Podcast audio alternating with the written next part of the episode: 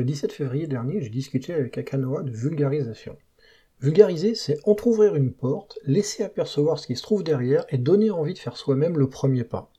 Donc on a un peu abordé tous ces sujets, je vous laisse découvrir et vous verrez, on n'a pas trop dérivé. Donc on accueille Akanoa aujourd'hui qui va nous parler de sa passion. Je te laisse te présenter et nous dire ce qui te fait kiffer. Bonjour à tous, euh, je m'appelle Akanoa, je suis développeur depuis à peu près 15 ans et 6 ans professionnellement. Donc professionnellement, ça veut dire que quelqu'un est assez fou pour me payer pour développer. Donc euh, bah, moi, ce que j'adore faire, c'est apprendre et transmettre euh, des connaissances et en les vulgarisant surtout, pas seulement transmettre de la, de la connaissance pure. Donc bah aujourd'hui, euh, Benjamin m'a gentiment invité pour euh, discuter justement de cette notion de connaissance et de sa transmission avec bah, tous les canaux qui peuvent exister, euh, l'écriture, les talks, les présentations tableaux et bah, tout ce qui peut en fait permettre d'être un canal entre un sachant et une personne qui veut apprendre quelque chose. Et toi, à titre personnel, tu utilises quel canal Moi, euh, j'utilise principalement euh, le blog. Je, tiens un espèce de blog technique où euh, je mets un petit peu tous les sujets que j'essaye d'aborder. J'utilise aussi le stream. J'ai une chaîne Twitch où je stream assez violemment. On, allez, 90 heures par, euh, par an à peu près. Donc euh, ça fait un, bon paquet de, contenu. Et euh, bah, dessus, ce que j'adore faire, c'est tester des nouveaux outils, les installer en direct et essayer de les faire marcher. Donc on a essayé de faire marcher une quantité affolante d'outils.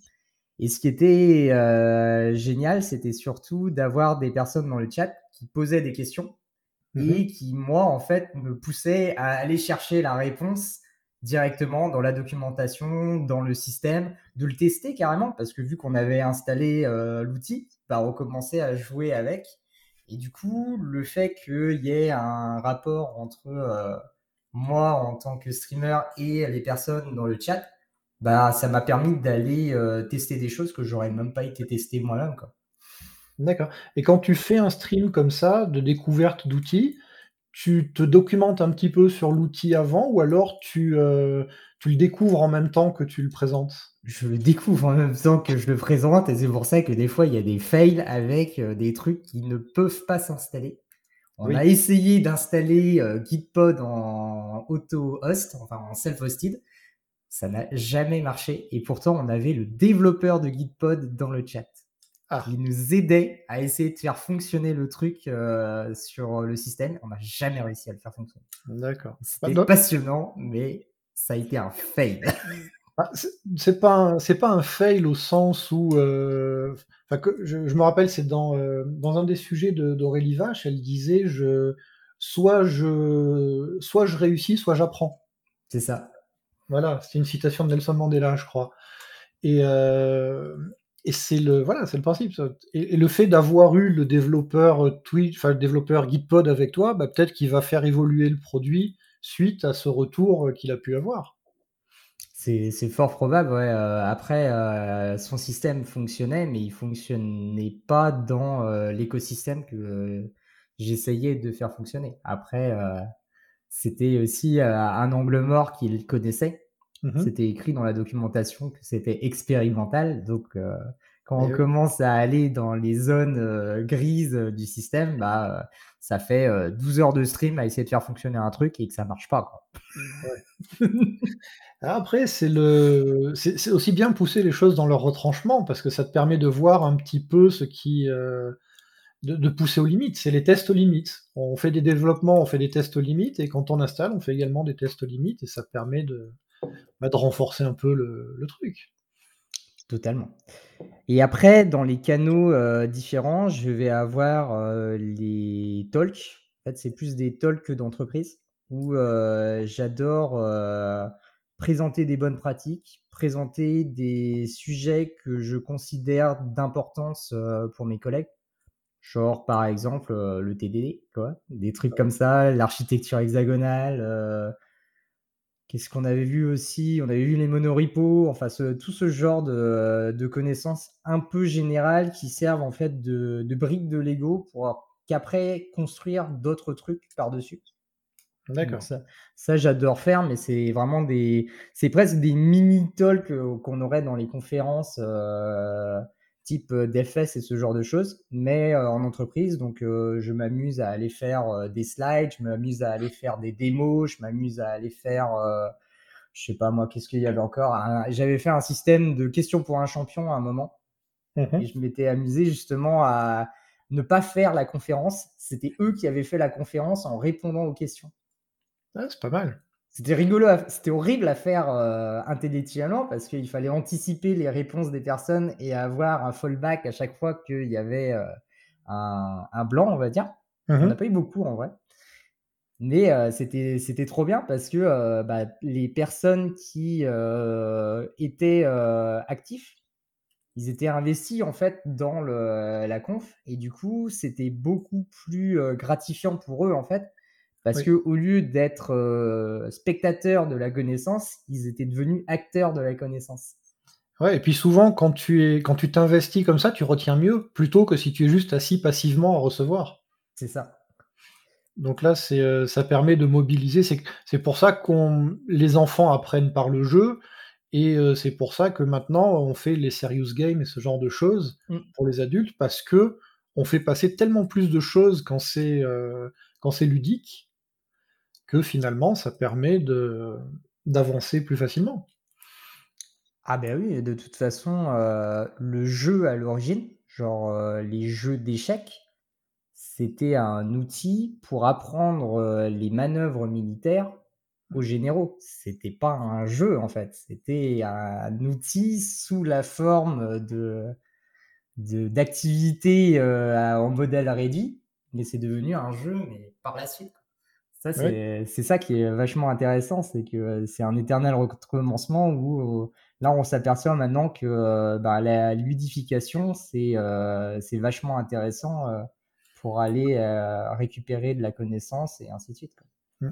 Ça me rappelle un film qui est, alors, qui est tiré d'un livre, mais j'ai vu que le film, c'est la stratégie Ender. Je sais pas si tu l'as vu. Ouais, c'est une euh, trilogie de bouquins d'ailleurs. Il y a, il y a trois bouquins. Euh, bon, après, les, les, deux autres bouquins, c'est un petit peu différent. Mmh. Mais voilà, dans, le premier, le, truc, c'est ça c'est euh, on fait jouer des gosses pour voir comment ils réagissent dans des situations de conflit et on applique ça à des vrais conflits. C'est ça. Donc oui, c'est poussé à l'extrême évidemment, mais c'est la mentalité qui est, qui est derrière le, truc. Après, c'est toujours euh, le problème, c'est euh, la manière dont on utilise un outil. Si on l'utilise bien, on fera des bonnes choses. Si on l'utilise mal, on va créer des situations qui sont euh, bah, des situations de faire faire des choses qui sont pas bien aux gens mais comme on passe par le jeu, ils peuvent avoir l'impression que bah, c'est qu'un jeu, quoi, il n'y a pas de problème. Sauf qu'en vrai, bah, on est en train de les contraindre à faire des tâches répétitives. Euh, typiquement, bah, il y, y, a, des entreprises euh, qui commencent à utiliser euh, la gamification pour obliger les personnes à faire des tâches répétitives qu'ils n'auraient jamais fait parce que ça aurait été faire du copier-coller entre deux colonnes Excel. Sauf que là, vu que c'est passé sous la forme de jeu, bah, ils le font en fait, parce qu'ils euh, gagnent des points à le faire. Ça, c'est après tous les procédés de manipulation qu'on peut euh, en entreprise ou dans, les commerces. Comment contraindre à acheter ou à. tu... tu fais. Il euh, y, a tellement de, de, processus de vente qui impliquent du jeu, justement.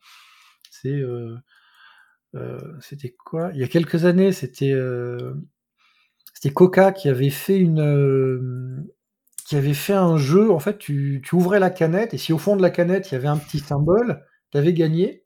Oui, je me rappelle ça, ouais. il avait marqué sur le truc jeu gratuit sans obligation d'achat. Mais comment tu fais pour jouer si tu n'achètes pas la canette? Ah bah, tu la voles dans le supermarché, tu la bois, tu regardes s'il y a le truc dedans et après tu t'enfuis. C'est ça. Alors, il y avait un, un animateur télé à l'époque qu'ils avaient un peu pris à leur propre jeu.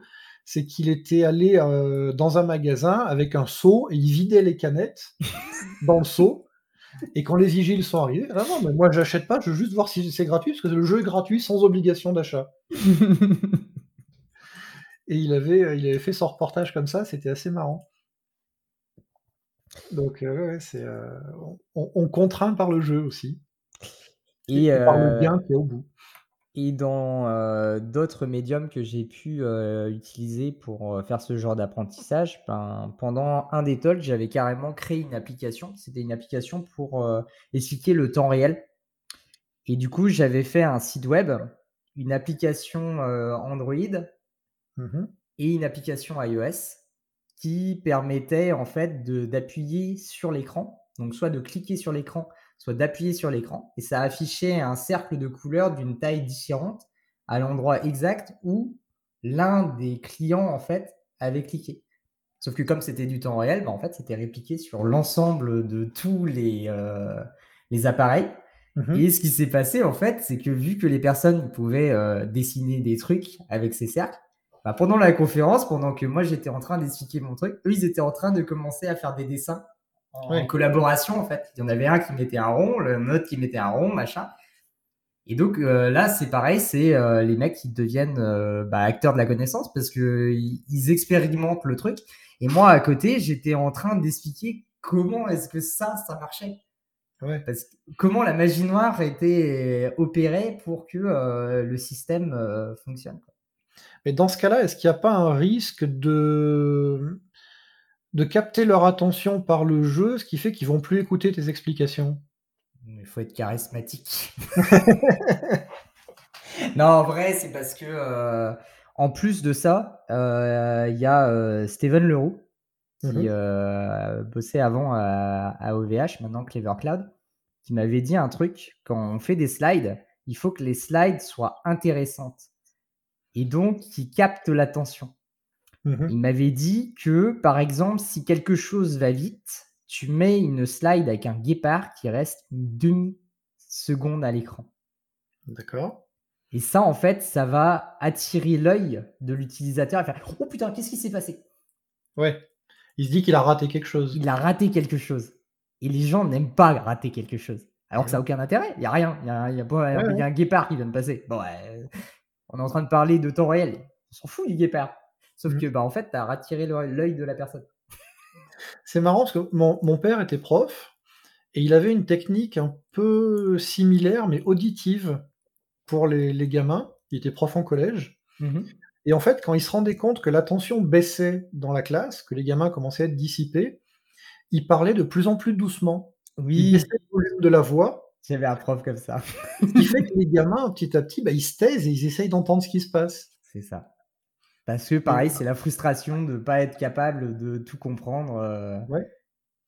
Non, non, mais ça, ça, ça marche super bien. Donc oui, il y a une idée de distraction, mais en fait, si tu es capable de doser la distraction dans l'autre sens, tu peux ramener l'attention dans le bon sens, machin. C'est pour ça que euh, quand euh, on fait des slides, bah, dans les slides, il doit y avoir trois fois rien et il faut que les slides passent très vite parce que ça permet à chaque fois de redynamiser l'attention des personnes pour qu'elles se refocusent sur ce que tu es en train de raconter et pas le contenu de la slide. Parce que le contenu de la slide, on s'en fout. Ouais. C'est juste un support, le, le truc. C'est pour ça que euh, bah, quand on a parlé du camping de speaker avec le pas de slide du tout, je me suis dit, oh, c'est trop bien. Encore un nouveau euh, terrain de jeu quoi, qui- Eh oui. que j'ai jamais expérimenté. Bah, ça peut être l'occasion. hein. On, lance un appel au camping des speakers, s'il vous plaît. Bien sûr. Il y, a- il y a des sujets intéressants, prenez-nous, prenez-nous. Mais oui, oui, effectivement, le... changer de support, ça permet aussi de... de trouver de nouvelles manières de capter l'attention et de, bah, tenter de- des choses, voir ce qui marche et ce qui marche pas. C'est surtout que toi, tu es obligé de reformuler ce que tu racontes parce qu'en fonction du médium, tu feras Ouais. pas passer le- la même information. Par exemple, à l'écrit, À l'écrit, tu ne peux pas avoir le retour de la personne. Ouais. Ce que tu as écrit est immuable en fait. Ouais. Si tu as mal écrit ta phrase et qu'elle veut rien dire, tu peux pas rattraper ton coup en fait. Ouais. Tu vas juste avoir embrouillé la personne qui est en train de lire ton truc et c'est mort. Ouais. Quand tu es en train de faire un talk, tu as un moyen de te rattraper aux branches parce que tu es capable d'aller regarder le blanc de l'œil des personnes pour savoir si elles sont intéressées, si elles comprennent ce que tu es en train de raconter, si tu es en train de les énerver, si tu es en train de les amuser. Oui. Tu as un feedback en fait. Et si tu as bien conçu euh, ta conférence, bah, en fait, tu es capable d'avoir des plans B pour redynamiser le truc s'il y a besoin de redynamiser le truc. Ouais. C'est vrai que moi j'ai fait beaucoup de, de conférences. J'ai commencé à donner des talks, des petits talks euh, pendant le Covid. Mhm. Donc euh, j'ai fait beaucoup en virtuel. Donc tu vois pas les réactions des personnes en face. Et c'est en fait tu parles tout seul. C'est ça. Bah, c'est les streams Twitch en fait. Et C'est moi, ça. euh, moi, en fait, j'oblige les, les spectateurs à me répondre. En fait, Ouais. quand j'ai fini mon explication, je, je demande à chaque fois est-ce que ça fait sens ce que je viens de raconter? Ouais.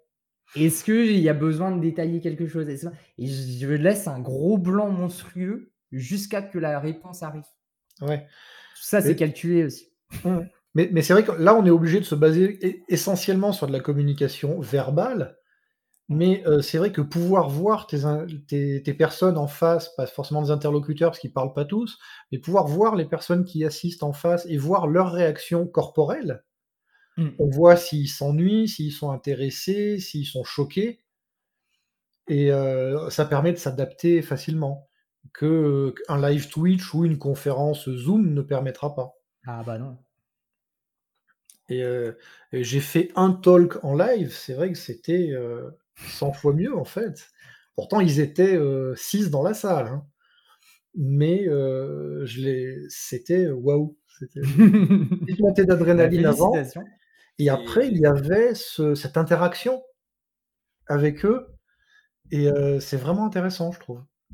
Bah, félicitations d'avoir eu le courage euh, d'aller faire des talks parce que bah, c'est quelque chose euh, qui est assez compliqué en vrai. Moi, quand j'étais dans mon ancienne entreprise, j'ai poussé les gens justement assez fortement à aller justement bah, faire de la transmission de leurs connaissances. Parce que moi, j'avais commencé le truc, mais Mhm. euh, bah, il y avait d'autres personnes intéressantes en fait dans l'entreprise Oui. qui avaient des sujets qui étaient très intéressants aussi et où j'avais euh, zéro compétence. Genre, euh, bah, j'ai toujours zéro compétence, c'est en CSS. Quoi. Oui. Je suis incapable de faire quelque chose de beau. Je vais faire quelque chose de pratique et ça s'arrête là. C'est pour ça que quand euh, Olivier Poncet il a montré son pico CSS, j'ai fait Oh bah c'est bon, euh, j'ai tout ce qu'il me faut pour ma vie maintenant, hein, c'est bon. hein. C'est pour ça que je fais pas de front, moi. J'utilise une librairie qui fait du front à ma place et je m'arrête là. Et du coup, bah, j'ai petit à petit, en allant à la machine à café, en discutant, en allant dire, mais attends, si si je faisais ça, tu pourrais expliquer ça, ça, t'inquiète pas, de toute façon, ils vont pas te bouffer, euh, tout le monde te connaît, machin. Et ben, il a fait une, euh, un talk sur euh, l'ABEM, donc c'est une espèce de framework pour le CSS qui permet de définir en fait le nom des, des classes CSS et qui permet d'organiser en fichier, en machin, euh, tout son truc pour que lorsque on a un très très gros site, bah, on est capable d'organiser tout ça. D'accord. Et bah c'était génial parce que le mec, il avait passé plus de trois mois à recréer son propre bootstrap pour l'entreprise parce qu'on avait des besoins qui étaient extrêmement spécifiques. Et grâce à ça, bah, on a créé notre design system au travers de euh, son système euh, d'ABEM. C'est ABEM, je crois. Je crois que c'est ABEM, mais je suis même plus sûr maintenant.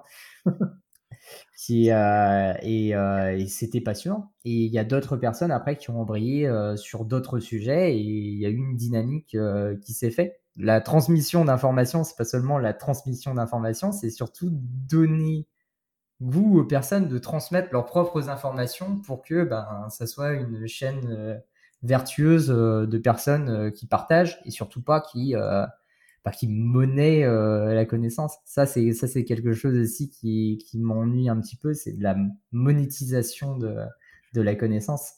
pour moi, la connaissance devrait être libre.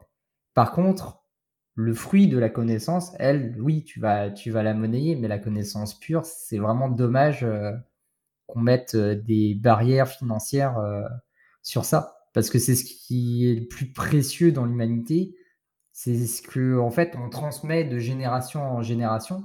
C'est pas le patrimoine, c'est pas les, c'est les murs ou quoi que ce soit. C'est la connaissance. C'est la première personne qui a foutu un bâton dans le sol et qui a déclaré que ça c'était le temps, bah, c'est une connaissance que on a encore aujourd'hui quoi. Et c'est vrai pour absolument tout ce qui existe. Et, surtout, si on, monétise la connaissance, on prive certaines personnes de cette connaissance. Mmh. Et si ça se trouve, ces personnes-là, avec la connaissance, auraient pu faire des choses magnifiques. Exactement. C'est ça qui, qui m'embête profondément dans, dans, cette histoire, c'est euh, se priver du potentiel de certaines personnes pour des mauvaises raisons. C'est pour ça qu'avoir une école publique gratuite, bah, c'est hyper important. Quoi. Oui, oui, oui.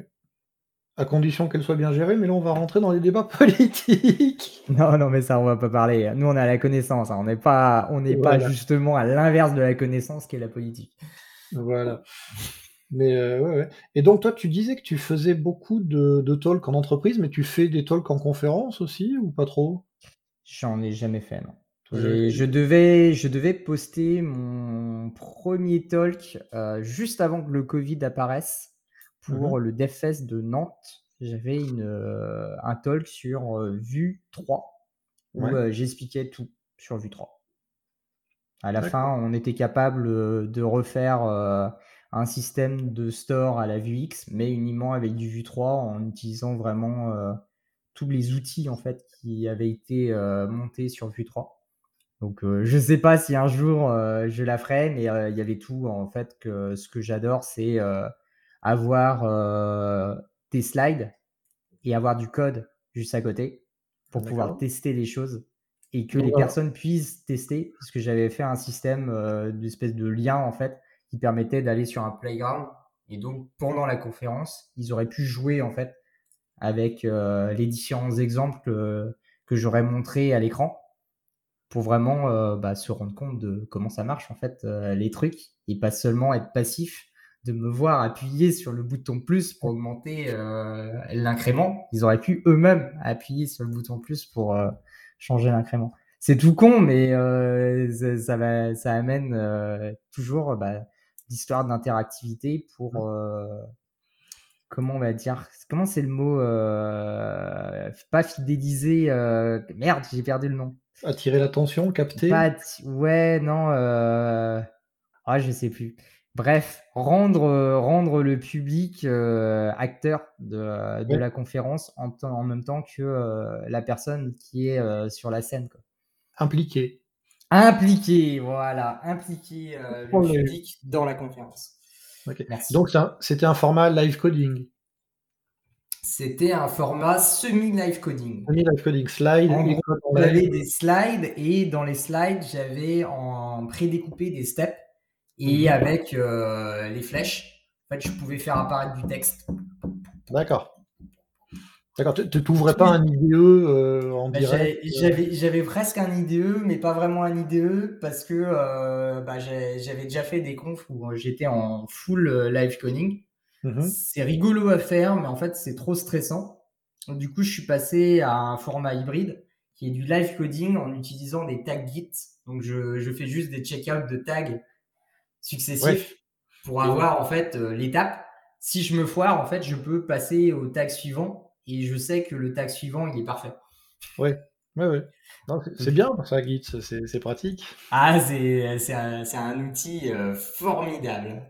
Oui, oui.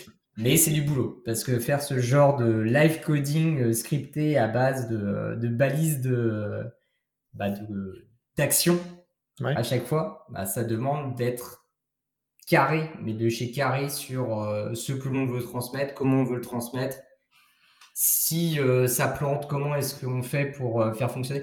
D'ailleurs, petit euh, petit tips, faites jamais de conférence avec du live coding si vous avez besoin de taper de l'extérieur avec votre démo. Tout ah. doit fonctionner en offline. tout. Eh oui, parce, que les Wi-Fi, la connexion saute. les Wi-Fi, c'est le pire protocole du monde où quand vous êtes le dernier à vous connecter, ça marche moins bien. Sauf que bah, le public, il est le premier à se connecter et il est nombreux. Oui.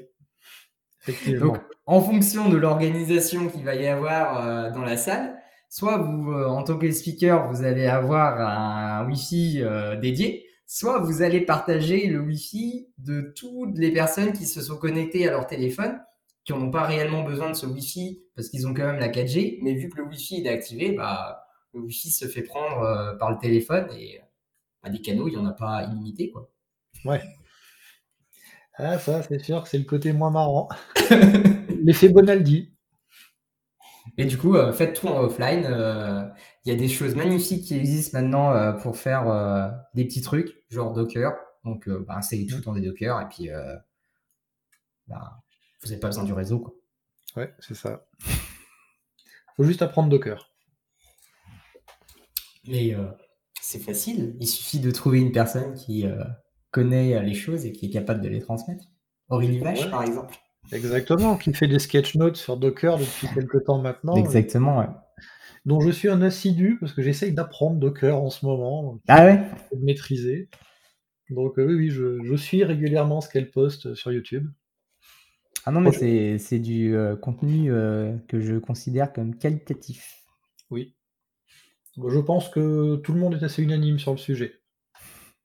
Là, il n'y a, pas de. J'ai fait des dessins comme moi. Ah oui, ça j'ai oublié. Dans les canaux, euh, sur mon blog, bah, moi j'adore de faire des dessins. Du coup, je, mes euh, articles, c'est pas du texte en fait. C'est des, dessins agrémentés de texte. D'accord, c'est de la facilitation euh, graphique. C'est ouais, pour moi en fait, il y a, y a deux parties dans la transmission. Il va y avoir le texte qui va expliquer ce qui va se passer, et puis mhm. il y a le dessin qui va réexpliquer ce que le texte a défini mais d'une autre manière. Et donc, si tu as cru comprendre quelque chose avec le texte et que le dessin euh, dit euh, l'inverse, bah, tu as une deuxième chance en fait de comprendre ce qui se passait réellement.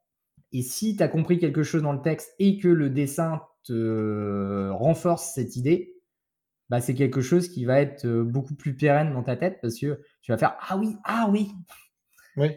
Et comme tu lis euh, de manière euh, bah, de, haut en bas le texte, bah, si tu suis vraiment le truc, si tu n'es pas en train de zapper euh, les sections à lire en diagonale, mes articles, par exemple, sont faits de manière à ce que ça soit toujours des espèces de petites histoires où on part d'une problématique, on a un déroulé, et à la fin, on a une conclusion. C'est de la scénographie, en fait. Le truc, c'est euh, situation initiale, euh, élément perturbateur, péripétie, climax. Donc ça, c'est quand on est euh, en train de résoudre le problème. Et après, on a la résolution. Et on retourne à un état initial, mais un état initial qui est différent de l'état initial qu'on avait en début d'article. D'accord. Et tous mes articles sont, sont, conçus presque comme ça, en fait. C'est, euh, tu scénarises vraiment le. Ah oui, je scénarise de ouf euh, tout, quoi. je passe un, temps de ouf, à... mais je le fais même pas en live, en fait. Je le fais pendant que je dors, parce que mon cerveau, il fonctionne en même temps que euh, je suis en train de réfléchir à un sujet. Genre, par exemple, là, en ce moment, je suis en train de faire un article sur le réseau. Mmh ça fait un mois et demi qu'on est en train de faire des dessins en live. Mais c'est parce que il faut que le, la scénarisation du truc tienne la route pour réussir à s'enclencher correctement. Parce que cet article-là, en fait, c'est le frère d'un autre article qui a été fait l'année dernière. D'accord. Donc maintenant, vu qu'il y a le premier article qui m'a permis de définir des concepts, je suis mmh capable de réutiliser les concepts de l'article de l'année dernière dans l'article que je suis en train de faire en ce moment.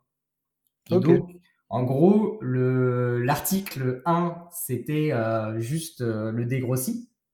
Et maintenant, dans l'article 2, à chaque fois, c'est et en fait, c'était pas si simple que ça. Et en fait, je vous avais menti. Et en fait, on va creuser.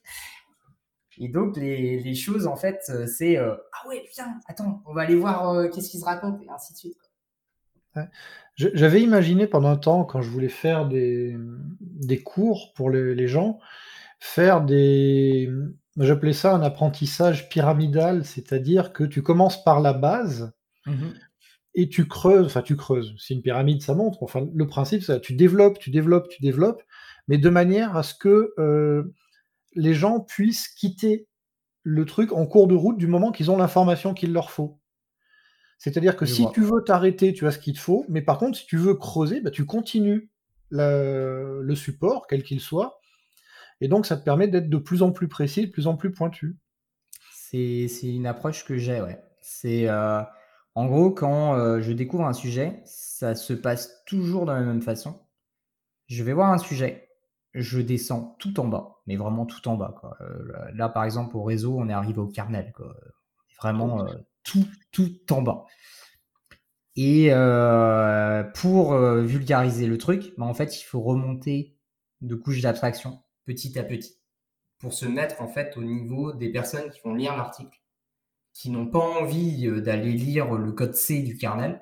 Je les comprends, j'ai souffert en allant le lire, mais que il y ait suffisamment d'informations pertinentes et surtout vraies dans l'article pour que lorsque j'aurai envie d'aller creuser encore plus la partie que j'ai euh, laissée en suspens, bah on pourra dire et maintenant on va voir ce qui se passe dedans. ouais. Et donc une partie 3 euh, parlera de ce qui se passe réellement derrière encore. Parce que bah, je peux pas tout dire en fait. Euh, là, j'ai un article, il fait déjà 800 lignes, il en fera 1600 quand j'aurai terminé. Ah. Et quand tu publies, est-ce que tu utilises un truc que moi je déteste, qui est au début, tu affiches le temps de lecture estimé? Non. Je, trouve que ça peut te décourager en fait. Ah bah si, euh, bah il y a euh, un, blogueur qui s'appelle euh, Faster Than Lim ou Line. Je crois que c'est Line. Je crois que c'est mhm. Line qui euh, met le temps estimé de ses blogs. Sauf que en fait, le mec, il fait du Rust, il fait du Rust très bas niveau, donc il va vraiment euh, bosser dans les internals euh, de Rust. Temps estimé 300 minutes, 105 minutes, 120 minutes. Ses articles les plus courts, c'est 55 minutes. Donc, quand tu vois ça, tu fais bon, très bien, on est parti. Hein Mais c'est super intéressant. Si euh, vous avez envie de creuser vraiment comment fonctionne un compilateur, comment fonctionne une Rainbow Table, comment fonctionne. Euh, là, en ce moment, il, avait, il a fait un article sur euh, comment le Rust s'est foutu de ma gueule à certains moments. du coup, bah, il a détaillé tout. Et donc, c'est vraiment une mine d'or sur énormément de sujets. Mmh Mais bah, ça demande une, euh, un investissement qu'il faut, euh, qu'il faut prendre parce que la personne, elle n'est pas là pour vulgariser, elle est là pour expliquer. Et c'est une approche qui est complètement différente de la mienne. Oui. Vulgariser, ça permet d'amener de nouvelles personnes. Lui, il, prend des personnes qui connaissent déjà le sujet et il les éduque un peu plus. Il, la, sa cible, ça va plutôt être des personnes comme moi qui, mmh. après, potentiellement, vont aller vulgariser le truc. Mais euh, une personne qui fait du JavaScript, que du JavaScript, il aura beaucoup de mal en fait à comprendre la portée euh, de ce qu'il est en train de raconter. Parce que pour lui ça fera pas de sens quoi. Euh, quand on va commencer euh, à parler de typage, bon ok, c'est quoi? Ah, bah, C'est sûr que si tu commences à parler de typage à quelqu'un qui fait du JavaScript, tu vas le perdre on perd, on perd beaucoup de monde en cours de route quand tu commences à lui dire que en fait euh, des entiers, euh, t'en as euh, sur 8 bits, 16 bits, 32 bits, 64 bits. Quoi. Ouais. Donc signé, non signé en plus. Donc ça te fait une collection de 16 types d'entiers possibles. Oui, et après, c'est vrai qu'après, c'est tu as les, les, personnes qui vont être très techniques, qui vont adapter au maximum, donc qui vont faire ça. Et tu as les personnes qui veulent développer rapidement sans se prendre la tête et qui vont partir sur des langages non typés, des trucs comme ça, parce qu'ils veulent se concentrer sur autre chose. Ah mais oui, mais il y a, de toute façon, il faut toujours euh, des outils pour tout le monde. Oui, c'est ça. C'est il y, a les personnes par exemple qui viennent critiquer le no-code. Ah non, en fait, on ne doit pas critiquer le no-code parce que le no-code, il permet à des personnes qui n'ont pas forcément les connaissances techniques pour aller programmer quelque chose, de euh, pouvoir faire quand même des choses automatisées simplement. C'est juste qu'ils vont utiliser des outils. Nous, nous aussi, en fait, on utilise des outils. On utilise des langages de programmation. Parce que en vrai, on devrait écrire des 0 et des 1 euh, ah comme bah on faisait à l'époque, où on faisait les, les euh, trucs perforés, là. Les, perforés. C'est ça, normalement, l'informatique. Le, compilateur, c'est son boulot. Hein. Il perfore des cartes. Exactement. Des cartes virtuelles, mais oui, sûr. C'est ça, c'est ça. Mais, euh, mais du coup, bah, moi, le, moi j'adore euh, le fait qu'il y ait du no-code qui se développe parce que ça permet à des personnes qui ne se sentaient pas être la cible de l'automatisation de venir vers l'automatisation. Et une fois qu'ils ont atteint les limites de l'outil qu'on leur a fourni, ils reviennent après voir les personnes dont c'est vraiment leur métier euh, d'automatiser. Et ça permet après de créer des outils qui sont réellement adaptés à leurs besoins et qui vont s'adapter même à leurs besoins futurs. Mais le fait d'avoir une petite passerelle d'entrée comme ça, qui leur permet euh, de faire des trucs à la con, bah, c'est génial. Il y a euh, un site internet qui s'appelle Chef quelque chose, ah, je sais plus comment il s'appelle. En fait, c'est un espèce de toolkit de, de scénario qui mhm. permet de faire euh, un petit peu tout, qui permet de faire euh, du base 64 des codes et après dans un pipeline de venir euh, récupérer un, champ parce que c'est du JSON qui a été désencodé du base 64. Après, tu peux aller faire du parse de ce champ et ainsi de suite. En fait, tu te crées des pipelines sans avoir besoin d'écrire le script et lorsque tu as ce pipeline, après, tu fais juste que lui baigner tes données en entrée et tu as absolument euh, pas besoin en fait de sortir du Python, euh, du Bash ou n'importe quoi. Tu fais juste qu'utiliser cet outil qui après te permet euh, de faire tout et n'importe quoi. Je suis en train de chercher le, nom du truc et je l'ai complètement zappé. Moi, ça m'évoque quelque chose que j'ai vu passer il y a quelques temps. Quelque chose s'appelait Red Node, je crois.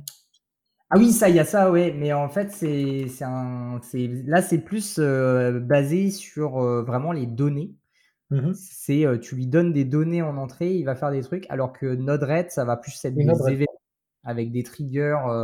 par exemple, s'il y a un sub sur Twitch, mmh. bah, en fait, on peut demander au travers d'un webhook d'aller interroger le Node-RED et le Node-RED après de nœud en nœud, il va faire des actions. C'est trop trop bien. Il y a, une euh, personne sur Twitch qui est euh, spécialiste de ça, mmh euh, qui, fait des, streams où il explique en fait aux gens comment on fait du Node-RED.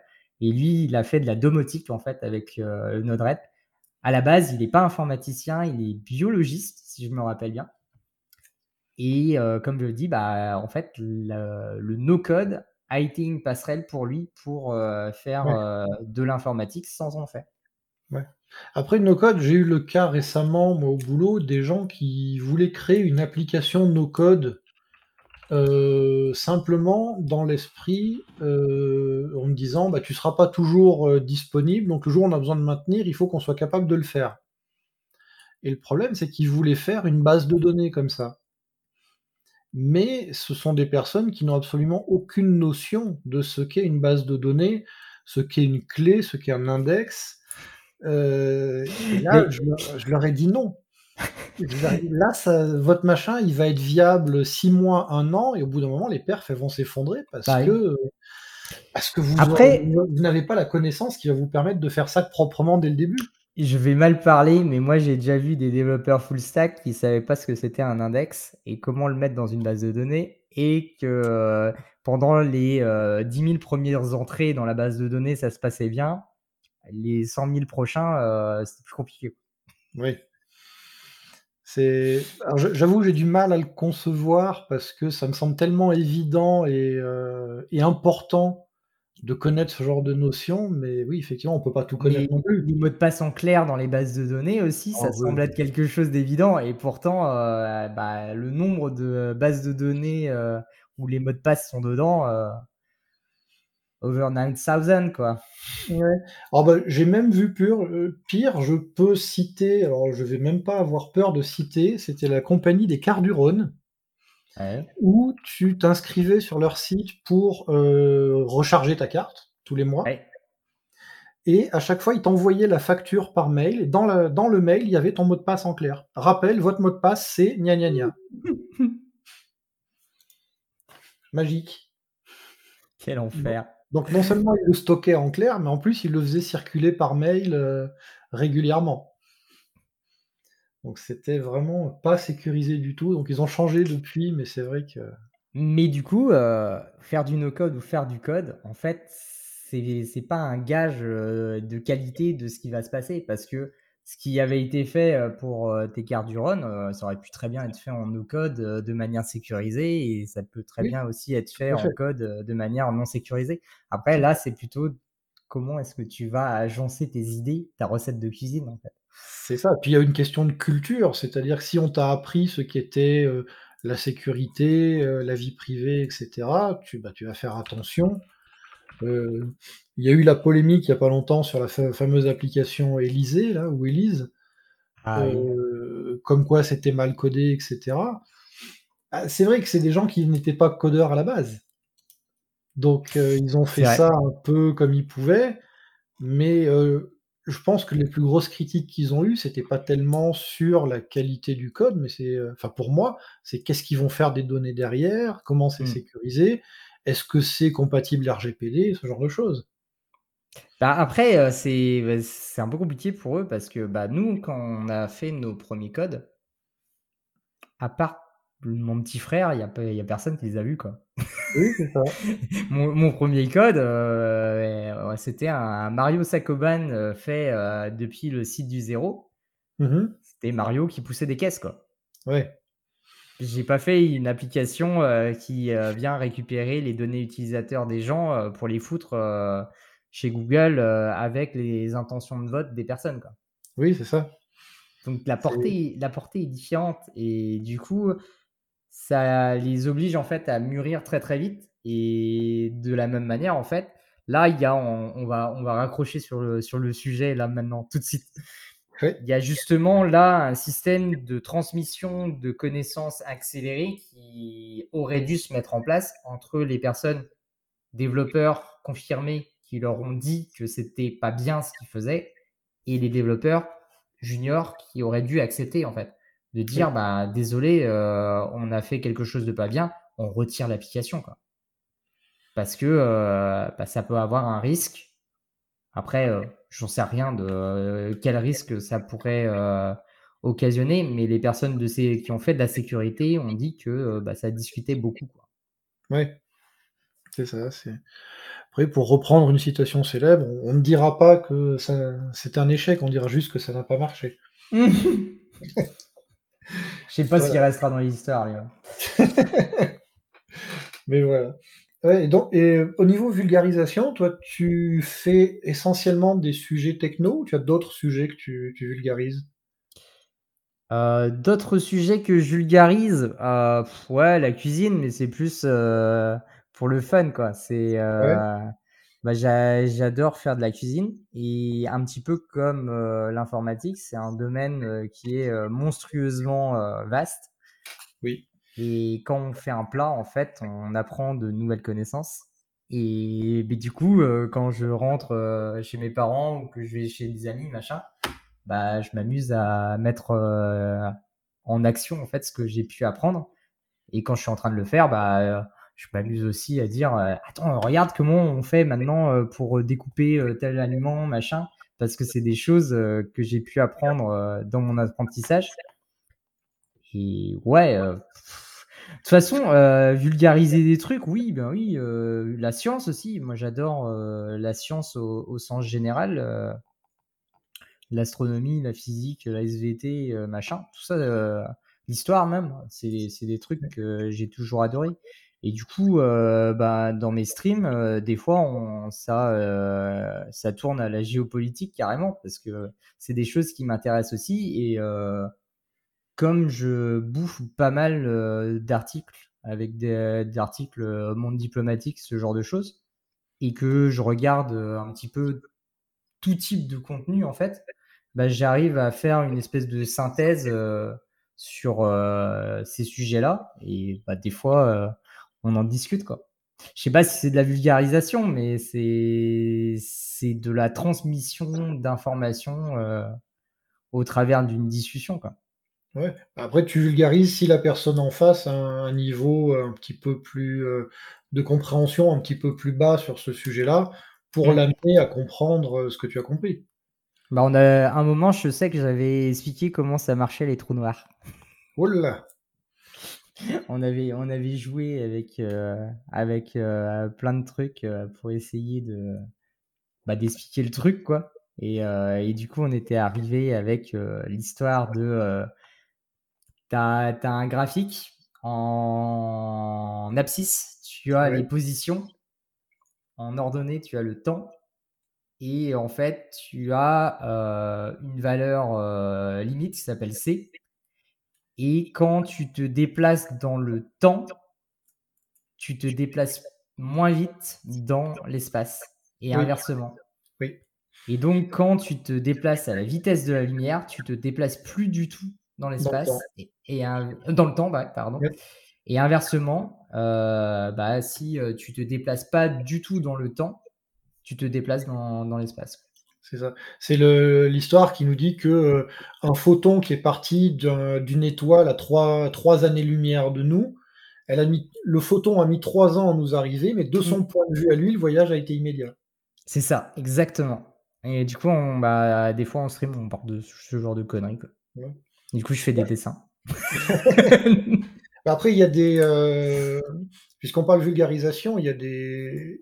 Sur YouTube notamment, il y a pas mal de vulgarisateurs qui expliquent ce genre de choses. Bah moi je vulgarise les vulgarisateurs en fait parce que les, connaissances euh, je les récupère pas de nulle part. Moi je suis pas scientifique, je suis pas capable de lire un papier scientifique. Donc ce que je bouffe en fait c'est de la vulgarisation.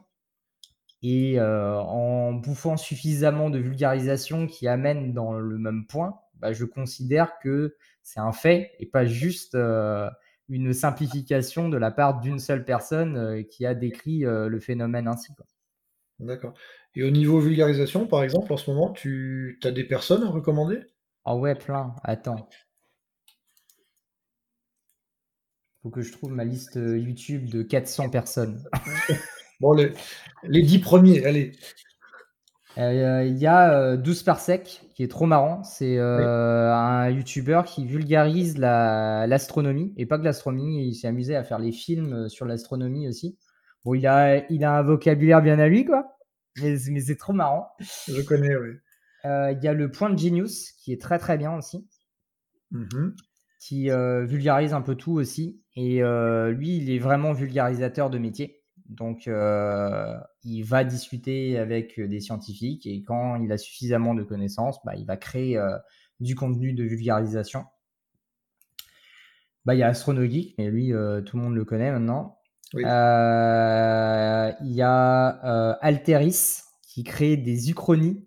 Donc, des uchronies, en gros, c'est des bifurcations dans le temps. Oui. Et il a fait une super série sur qu'est-ce qui se passerait si Paris était catapulté dans le Moyen Âge instantanément. D'accord. Donc le Paris moderne se retrouve au Moyen Âge. Ouais. Et euh, c'est génial parce que euh, bah, tu... il explique en fait comment vivaient les personnes euh, à l'époque et comment est-ce que Paris serait représenté. Spoiler, ça serait la ville des démons. Oui. Et puis, je pense que le taux de d'Instagrammeurs dépressifs parisiens augmenterait très vite, parce que forcément, il y aurait plus de réseau. Autrement, on a euh, Al 236. Lui, c'est de l'art au sens, euh, on va dire, noble du terme. Donc, euh, mhm. de l'art sous toutes les coutures, de la peinture, de la sculpture, des cinémas, des BD. Enfin, il prend vraiment tout il prend un thème euh, bien défini et il va vraiment aller euh, dérouler euh, tout l'historique de, de, ce thème-là. Il fait des, des, vidéos assez longues et il a une super voix de, de radio qui est trop trop bien. qui j'ai j'ai Johan Baumal qui fait du dessin du coup, lui, il vulgarise l'art du dessin. Donc moi, je suis une bille en dessin, mais petit à petit, en le regardant, ben, je commence à comprendre des concepts. Et donc lui, il vient en fait faire de la transmission sur, par exemple, comment marche la perspective, comment est-ce qu'on fait pour, à partir d'un thème donné, se créer un croquis qui va permettre après de créer un truc bien plus détaillé ou venir simplifier un dessin et ainsi de suite. Euh, qui encore bon, Ils sont pleins. Hein. Mm. Ils sont pleins. Il y, en a plein. Il y a euh, Chronique Fiction aussi qui est trop bien, euh, qui fait de la vulgarisation sur les films. Il prend un film et il vient prendre un, personnage ou un détail et il vient en fait détailler vraiment toute la, la signification de tel ou tel truc Genre, il y a, euh, euh, une série de chroniques fiction qui s'appelle euh, Le Coroner. C'est il y a une personne qui se fait tuer dans un film et on vient expliquer sa vie en fait dans le film et pas seulement dans le film, ses inspirations de la vie réelle qui ont créé le personnage. Qu'est-ce qu'il y en a encore? On a cours de japonais, donc euh, bah, c'est des cours de japonais, tout simplement. Et le mec, euh, il est super fort. Donc il vulgarise vraiment le truc euh, de ouf. J'en rajouterai deux, moi, que j'aime bien. Je sais pas si tu connais.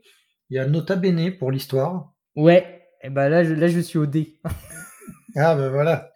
je descends. Il y a, Nota Bene qui est très bien. Ah oui, bah oui, bien sûr. Et dans les S, il y en a une qui est, moi, je trouve assez géniale, c'est Science de comptoir. Oui, oui, elle est très bien. elle est cinglée, mais elle est très bien. Ah, les gens cinglés. Je, je, trouve que les gens cinglés sont ceux qui transmettent le mieux. Parce que justement, on, rentre vraiment dans leur, dans leur délire et on, y va. Quoi. Sinon, on va avoir Deus Ex Silicium. Voilà, le mec sait, il explique il vulgarise des trucs qui sont mais super méga violents. Et quand tu sors de là tu fais bon bah j'ai tout compris. C'est génial. C'est ça. Et puis joue avec de l'acide à 300 degrés ça joue. Il y a la chaîne Dimension euh, c'est euh, une personne qui fait des vidéos sur la science et il a une autre chaîne qui s'appelle Dimension Code où il explique des, euh, des concepts de la programmation, dont une super vidéo qu'il a faite sur comment simuler la création d'une galaxie en utilisant uniquement les équations de Newton et d'Einstein. Waouh! Et son truc marche. Il a euh, au début euh, un nuage épars de, de, points qui représentent des étoiles. Mmh Et petit à petit, euh, ça va s'enrouler en fait sous la forme d'une spirale et faire vraiment la gueule de la Voie lactée. Il explique surtout toutes les problématiques d'optimisation parce que bah, 100 étoiles, c'est facile. 100 millions d'étoiles, ça commence à être compliqué. Des milliards d'étoiles, bah, là, il faut simplifier. Quoi. On ne peut pas tout simuler, on ne peut pas simuler toutes les interactions qui peuvent y avoir. D'accord. Euh, bah, il y a Dirty Biology. Ça, euh, ça c'est là, quoi. Il y a Doc Giro. Lui, c'est de la vulgarisation sur les jeux vidéo. Qui est un sujet que euh, j'adore. Lui, il fait du game design. Il est lui-même game designer et programmeur. En fait, il, fait des jeux vidéo. Et du coup, il décortique un jeu vidéo et il vient expliquer euh, pourquoi tel jeu est fait comme ça et les courants aussi qu'il peut y avoir euh, dans les jeux vidéo.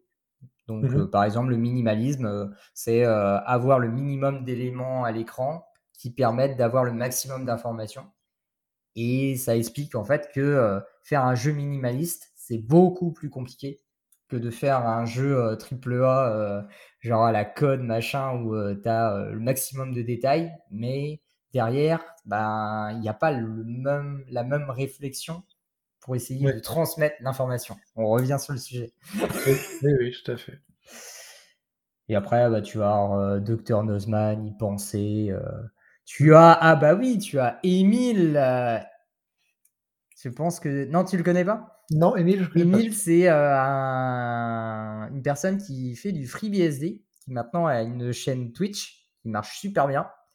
et il explique l'informatique, mais vraiment jusqu'en bas, quoi. moi, je suis en train de jouer avec le kernel, bah, lui aussi, mais quand il explique ce que c'est un malloc en C, bah, il va voir l'assembleur, quoi. D'accord. il fait ça en, il fait ça en stream. Et, et ça marche super bien parce que bah, le public va lui poser des questions et lui va répondre. Donc mmh le rythme est un peu lent parce que bah, il va s'arrêter un peu, un peu tout le temps parce que bah, des questions, les gens ils en ont des millions. Surtout qu'il mmh. tourne à 80 personnes sur son stream, donc bah, les questions elles fusent. Et là c'est vraiment de la transmission de sachant vers des personnes qui veulent apprendre et des personnes qui souvent n'ont aucune connaissance en, code. Et c'est génial. Quoi. Ouais. Oh, il y, en a plein. Euh, je te dis, euh, des, vulgarisateurs, euh, tu, pourrais en avoir sur tout et n'importe quoi. Tu as les pionniers, genre Graphicart. Ouais. Graphicart est le premier vulgarisateur d'informatique en France. Il a, il a commencé à l'époque où il avait encore son logo avec le Tanuki. Je sais pas si tu as, connu quand il s'appelait encore Benjamin Boyer, je crois, son, sa chaîne. Non, à l'époque, bah, j'ai appris le PHP avec lui, par exemple. D'accord. En, en regardant ses, vidéos, j'ai appris les rudiments du PHP. Mm. Et avec le livre du site du zéro aussi. Oui. Apprendre le PHP de zéro. Mm. Après, au niveau vulgarisateur, on en parlait avant, le, avant de commencer l'émission. Il y avait le, il y a des gens comme Astier, par exemple, qui vont mm. vulgariser sur des sujets très divers et qui ont un but ben, le même que ce que tu disais tout à l'heure, c'est-à-dire qu'ils vont amuser les gens. Euh, c'est euh, ce que faisait Jérôme Bonaldi il y a quelques années avec ses expériences euh, rigolotes. Foirait, surtout. Non, dans Jérôme, elle ne foirait pas. C'était quand il démontrait des objets dans, dans une par ailleurs que ça foirait. Ah ouais? Non, mais moi, Jérôme n'était pas en direct. J'étais trop petit. Moi, j'ai juste entendu qu'il y avait l'effet Bonaldi parce qu'il foirait tout. Non, non, non. en fait, il, il, foirait que quand il était en direct. Et euh, je me rappelle, il avait expliqué un jour le, le principe des, des ponts à haubans. Ouais. Euh, avec sa grand-mère qui porte des sacs de course. Et c'était génial comme explication. Après, il y avait eu C'est pas sorcier qui avait repris le même principe sur le, le fait de transmettre quelque chose via des, expériences rigolotes, simples, etc. Et après, tu as des gens qui vont faire des spectacles, donc comme on disait, comme Astier, qui eux vont vraiment te, te passer une passion en même temps qu'une euh, qu'un savoir. Et une réflexion surtout. Une et une réflexion sur euh, ben, les fake news en fait. Parce que la fin de l'exoconférence, c'est comment est-ce qu'une fake news peut apparaître, comment est-ce qu'elle peut se propager et comment est-ce qu'on peut la démonter avec euh, bah, des arguments tout simples. Euh, sa phrase c'est euh, si si les gens ils étaient si les aliens étaient aussi intelligents, je pense pas qu'ils feraient 15 000 années lumière pour venir nous rendre visite quoi. Oui. Et c'est le rasoir de cam en fait.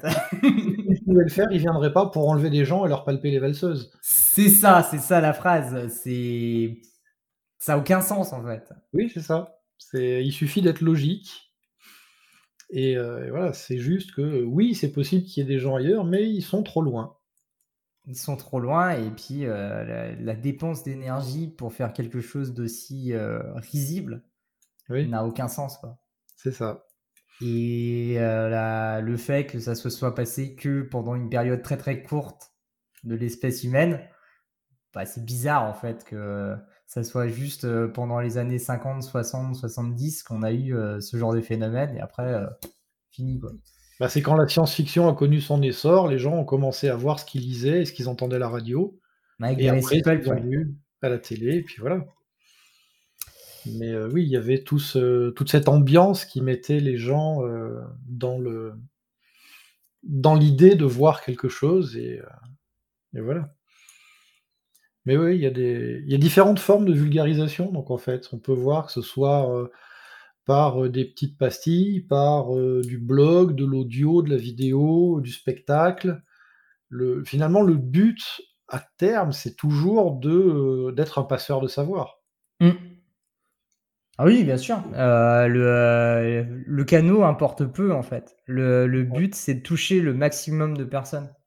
Ne pas, euh, ne pas faire de la ségrégation sur la connaissance.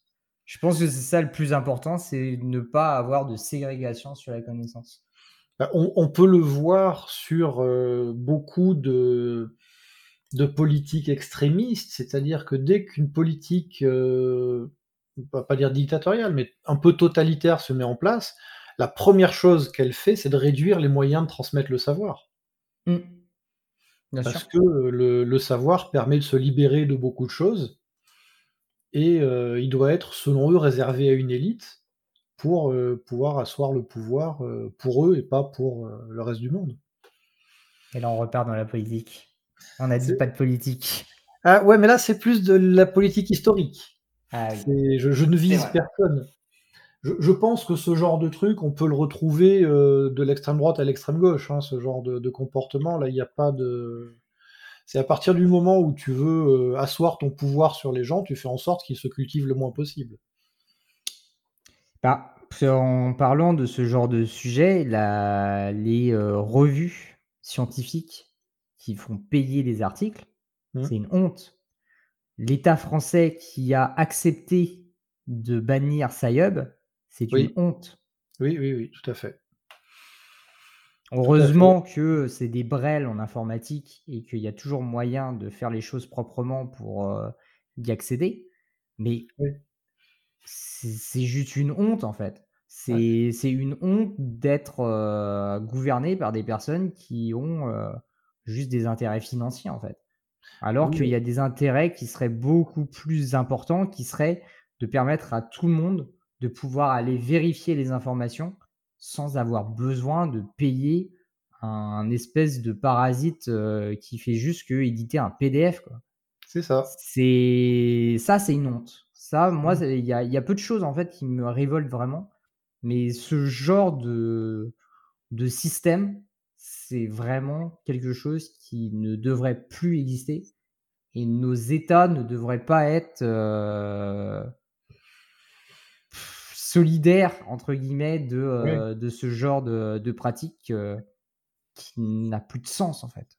Je m'attendais à ce que tu dises complice, mais c'est la même idée. Ouais, c'est moi je voulais je voulais pas être euh, être je voulais rester dans le neutre. oh, un petit peu de temps en temps. je le fais suffisamment en, en stream. Ouais. Mais oui, c'est vrai que la transmission du savoir reste un, sujet euh, important. Il y, a une phrase que j'ai entendue plusieurs fois, je crois que c'était Franklin qui avait dit ça, c'est si, vous pensez que l'éducation coûte cher, essayez de voir ce que va vous coûter l'ignorance. Mmh. Bah, on va peut-être le vivre. ah bah voilà, tu refais de la politique. Bah ouais, mais bon. Je, viens de trouver un... je viens de retrouver un vulgarisateur dans ma liste de YouTube. Le mec s'appelle Patience. Oui, ah, effectivement, le mot est joli. Le mot est joli, ouais. Et lui, il va très très loin. Hein. Lui, il fait de la physique quantique.